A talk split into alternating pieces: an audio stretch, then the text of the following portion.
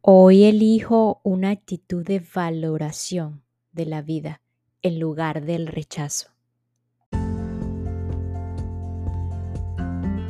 Hola, hola, quien te saluda Carla Berríos en KB en Unión Live, un podcast creado a partir de un propósito vital en donde encontrarás diversas herramientas para ayudarnos juntos en este camino de sanación y así recordar el verdadero ser.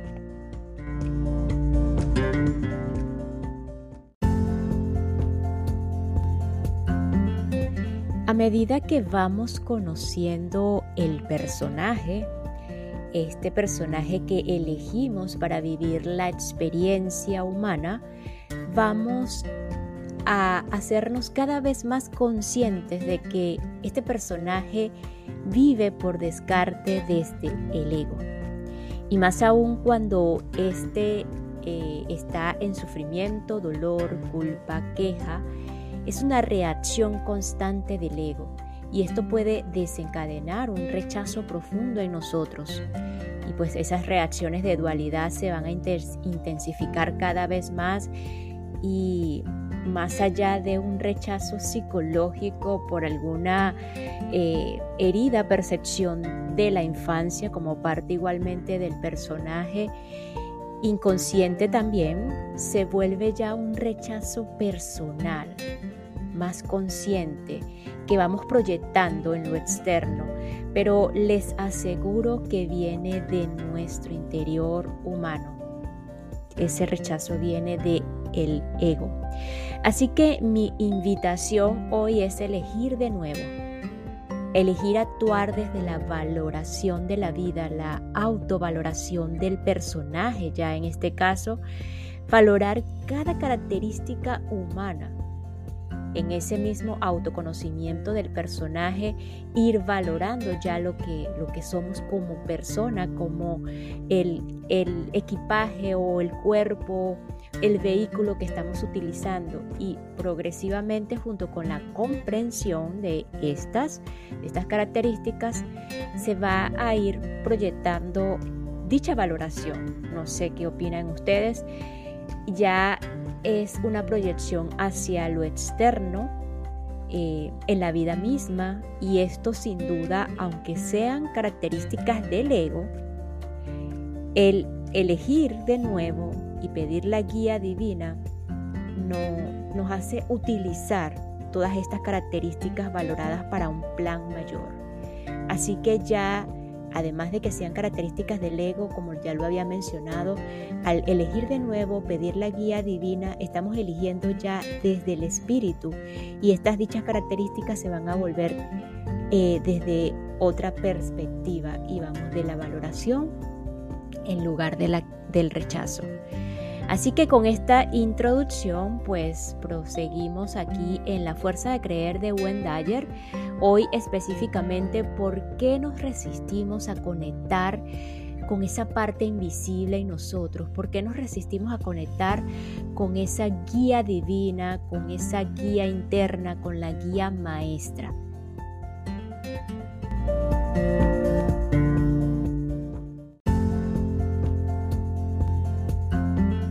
¿Por qué nos resistimos? Nos hemos acostumbrado a pensar en nosotros mismos como si fuéramos un cuerpo físico en vez de una energía interior. Nos miramos al espejo y creemos que vemos aquello que somos. Vivimos en una cultura que pone especial énfasis en esta idea. Día a día somos bombardeados por mensajes que nos recuerdan que debemos perfumar, afeitar, limpiar, alimentar, relajar y adornar nuestros cuerpos para que podamos gozar de la felicidad, la salud y el éxito. A la mayoría de nosotros se nos ha inculcado esta filosofía desde la infancia y en consecuencia ahora consideramos que en primer lugar somos un envoltorio cuyo contenido carece de importancia. Es comprensible que nos resistamos a la idea de que también contamos con una significativa parte invisible e indiferente a las demandas del mundo externo. La historia del hombre que buscaba la llave junto al portal de su casa bajo la luz de una farola puede servir de ejemplo para ilustrar este punto. Un extraño se ofreció para ayudarle a buscarla y el hombre se mostró muy agradecido. Al cabo de 30 minutos de búsqueda infructuosa, el extraño le preguntó, ¿Dónde perdió la llave? Oh, contestó, la perdí en casa.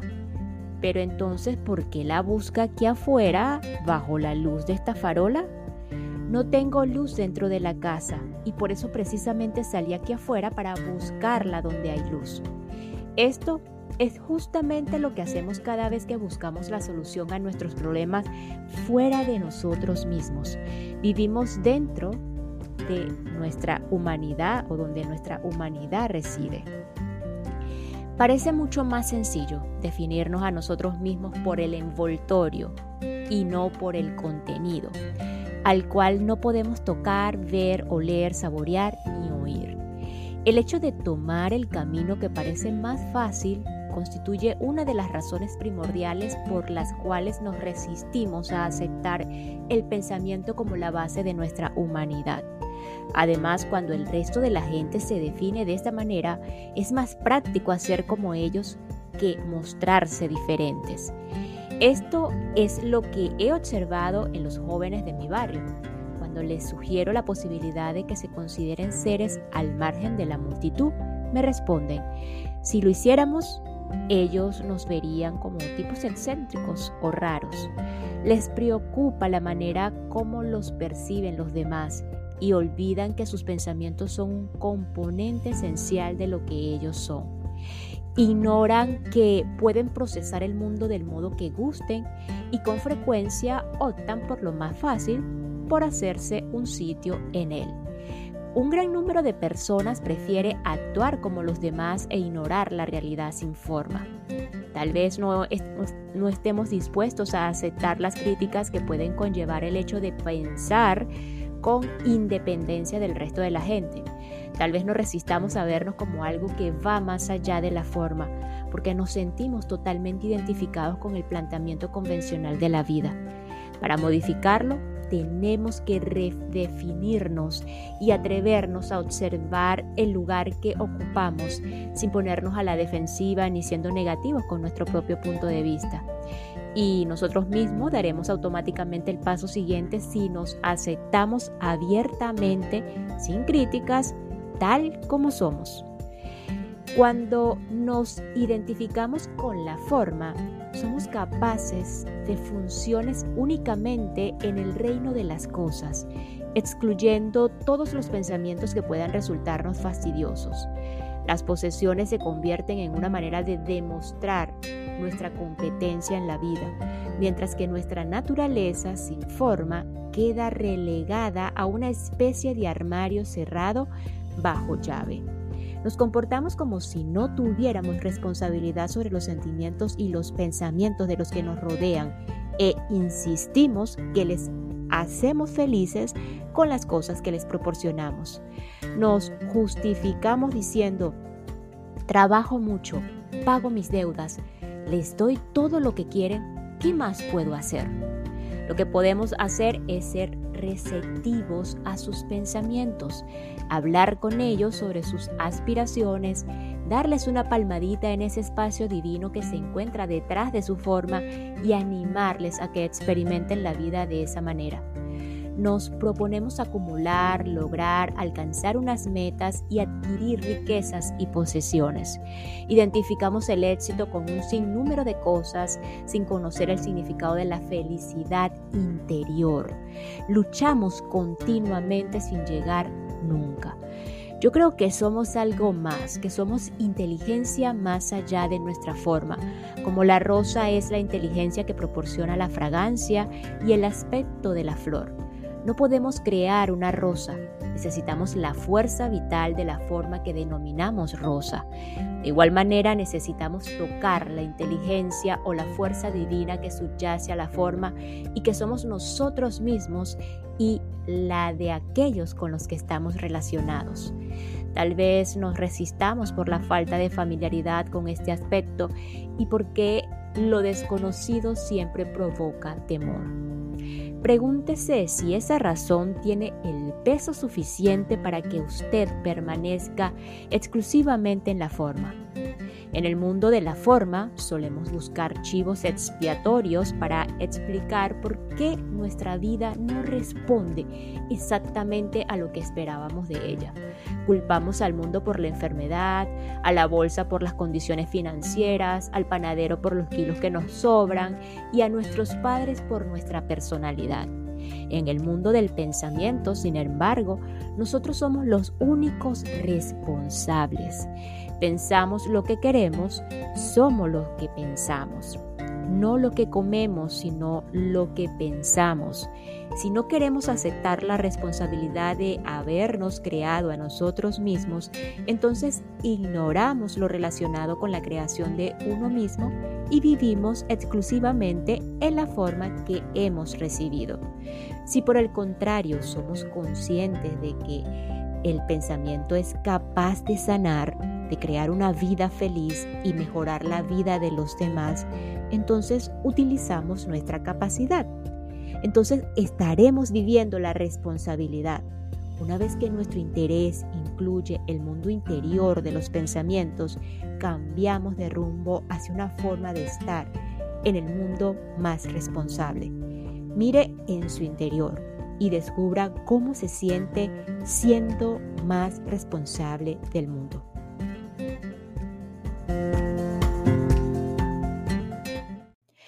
Y esta pausa es para enviar un saludo y agradecimiento a todos los que me escuchan desde el departamento de Cochabamba, departamento de Pando, Santa Cruz, departamento de La Paz, de la Chuquisaca y departamento de El Beni, en Bolivia. Muchísimas gracias Bolivia por su apoyo, por su receptividad y por escucharme.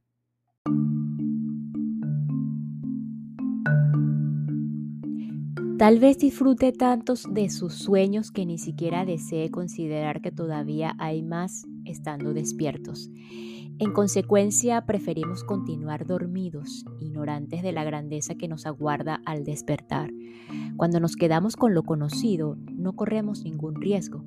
Y si no corremos ningún riesgo, entonces no tenemos que cambiar.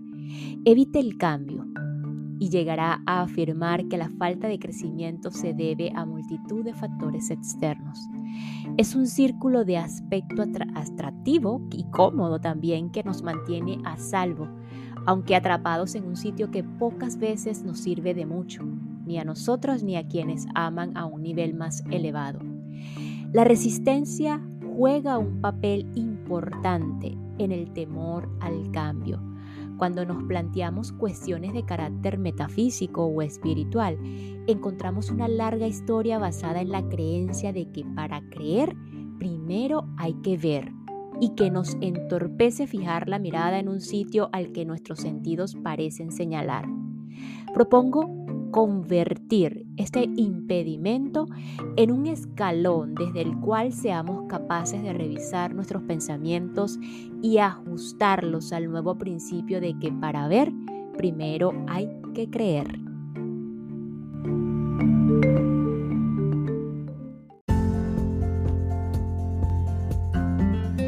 La salida de la jaula. Piense cómo puede mejorar en algo que desea conseguir en el mundo de la forma. Por ejemplo, tocar el piano dos horas al día mejorará sus dotes de pianista. Golpear un montón de pelotas de golf al día mejorará su destreza en el juego. Formarse una imagen equivale a la práctica en el mundo sin forma. Antes de irse a la cama, intente visualizar una imagen de aquello que desee para sí mismo. Si por ejemplo se trata de conseguir una mejor forma física, practique viéndose con el aspecto que le gustaría tener. Deje que la imagen se congele en su mente. No olvide repetir la operación unas cuantas veces al día todo consiste en utilizar sus pensamientos centrándolos en imágenes positivas para conseguir ser una persona incluso más perfecta de lo que ha decidido ser.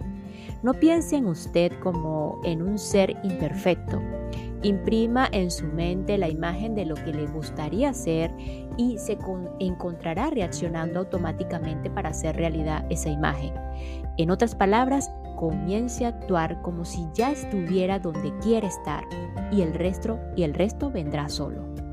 Concéntrese cada día en sus pensamientos en vez de hacerlo en su comportamiento. Es su pensamiento el que crea sus sentimientos y en último término también sus acciones. Así pues, conceda a esta dimensión de su ser toda atención que se merece. Sorpréndase a sí mismo verbalizando pensamientos negativos. Por ejemplo, si usted dice en voz alta, nunca conseguiré saldar todas mis deudas. O soy incapaz de entender a mi pareja por mucho que me esfuerce. Deténgase y piense que está actuando de acuerdo con sus pensamientos negativos, en vez de permitir que sus pensamientos positivos conformen las condiciones de su vida. Ahora, vuelva a ordenar esos pensamientos e imagínese sin deudas. Niéguese a verse rodeado de acreedores y muy pronto empezará a actuar según esa nueva imagen de usted, sin deudas, que ya se ha forjado se encontrará desprendiéndose de sus tarjetas de crédito, pagando todas sus deudas y pluriempleándose, por ejemplo, y haciendo todas las cosas que surgen de su imaginación. De igual manera, debe actuar con respecto a su cónyuge, en lugar de hacerlo según la imagen negativa de verse casado con una persona problemática. Comience a comportarse como alguien que de una manera u otra resolverá los problemas de su relación Cree una imagen de sí mismo, de sí misma, en una relación llena de amor y armonía y actuará de esa manera. Si usted no recibe el resultado anhelado de acuerdo con aquella imagen, lo que podríamos llamar retroalimentación, puede empezar a considerar la posibilidad de seguir su cambio en solitario o bien al lado de otra persona que armonice más con usted. Pero esta vez, en lugar de dejar de que impere la confusión en su interior, comenzará a actuar según esa nueva imagen de usted que responde a un ser, un ser humano en armonía. Si las cosas le salen bien, todo marchará viento en popa y si no es así, por lo menos usted seguirá su camino en paz consigo mismo. En cualquier caso, estará resolviendo el problema de su relación en vez de obsesionarse con la imagen mental de un ser en una situación insostenible. Consiga una situación perfecta en su mente y actuará movido por el deseo de perfección. La calidad de las relaciones va ligada a sus imágenes y pensamientos. Lo que vemos es plena prueba de lo que creemos. Recuérdese que sus circunstancias no le hacen a usted puesto que solo revelan su presencia ante los demás. Algunas personas me han dicho que para mí es muy fácil dar consejos sobre cómo ser feliz y tener éxito porque ya soy rico y famoso. Mi reacción consiste en pensar que mis circunstancias me revelan ante ellos. Es decir, yo no doy consejos porque sea rico y famoso. Si lo soy es porque yo mismo lo he conseguido. He vivido según estos principios toda mi vida y creo que a ello se debe al que haya conseguido la riqueza y fama que ahora son parte de mi vida. Contemple su vida sin importar las condiciones en que se halle, sus relaciones, su situación financiera, su nivel de felicidad, su estado de salud. Ahora intente considerar que estas circunstancias le revelan algo sobre usted Reconozca su relación con dichas circunstancias y considérelas como un reflejo de su modo de pensar y en consecuencia de las acciones que se derivan de él. Puede utilizar su poder de visualización para mantener en su mente esa imagen deteriorada de siempre o bien para convertirla en aquello que aparece iluminado en su pantalla interior. Usted es lo que piensa a lo largo del día e incluso si piensa en las personas que viven en pésimas condiciones, sepa que ellas son precisamente las que más necesitan conocer y creer lo que aquí está escrito o lo que aquí se está diciendo. Si de alguna manera pudieran cambiar sus imágenes interiores tan llenas de desesperación y desesperanza por una que presentara una visión más positiva y si persistieran en eliminar toda imagen negativa, comenzarían a convertir esa nueva imagen en una realidad dentro de su reino físico. Un ejemplo, Piense en todas las personas que han escapado de condiciones que parecían inamovibles. Luego han explicado que creer en su futuro mejor había sido lo que les había dado la fuerza suficiente para conseguirlo. En segundo lugar, sea consciente de que usted no es esa persona. Usted está aquí y ahora como resultado de todos aquellos lienzos que ha ido pintando para sí mismo en su mente y piense que puede seguir pintando otros, nuevos, incluyendo uno de usted mismo ayudando a los necesitados, si eso es lo que desea hacer. Recuérdese día a día que el pensamiento no conoce los límites del tiempo, que de la causa y el efecto, de los principios y los finales y de, los demás, y de las demás reglas que gobiernan la forma. En resumen, en el reino astral del pensamiento no existen barreras. Una vez sea consciente de ello, puede comenzar a conocer otros que también se encuentran en este reino. Las relaciones pueden producirse espontáneamente o usted puede también propiciarlas recordándose que todas las personas que hay en su vida son entidades divinas con una inteligencia que va más allá de la forma. Sus seres queridos comparten sus cuerpos al igual que usted, con Dios o con aquella inteligencia perfecta, cualquiera que sea el nombre que se le adjudique y que ésta se encuentra al otro lado de la forma. Reúnase con ellos en ese nuevo lugar y se dará cuenta de que sus relaciones mejoran ostensiblemente. Además, también puede acercarse a los extraños de la misma manera, Ve a todo el mundo como parte de la fuerza maravillosa, misteriosa e invisible que existe en todos y cada uno de nosotros. Trate a las otras personas como las criaturas divinas que son.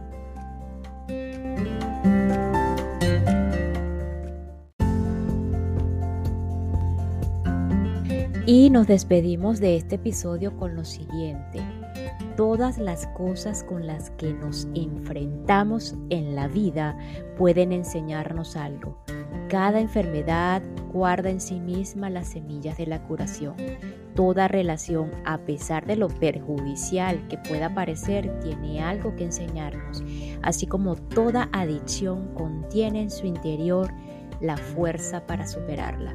Nos escuchamos en el próximo episodio para continuar con la fuerza de creer de Wendayer, cómo cambiar su vida una herramienta más para conectarnos a la guía interna o la maestría interna que todos, absolutamente todos, tenemos la capacidad de hacerlo para disfrutar esta vida y vivir la experiencia desde otra mirada, desde otra perspectiva y pues caminar hacia la paz, la sanación y la felicidad. Gracias, gracias, gracias.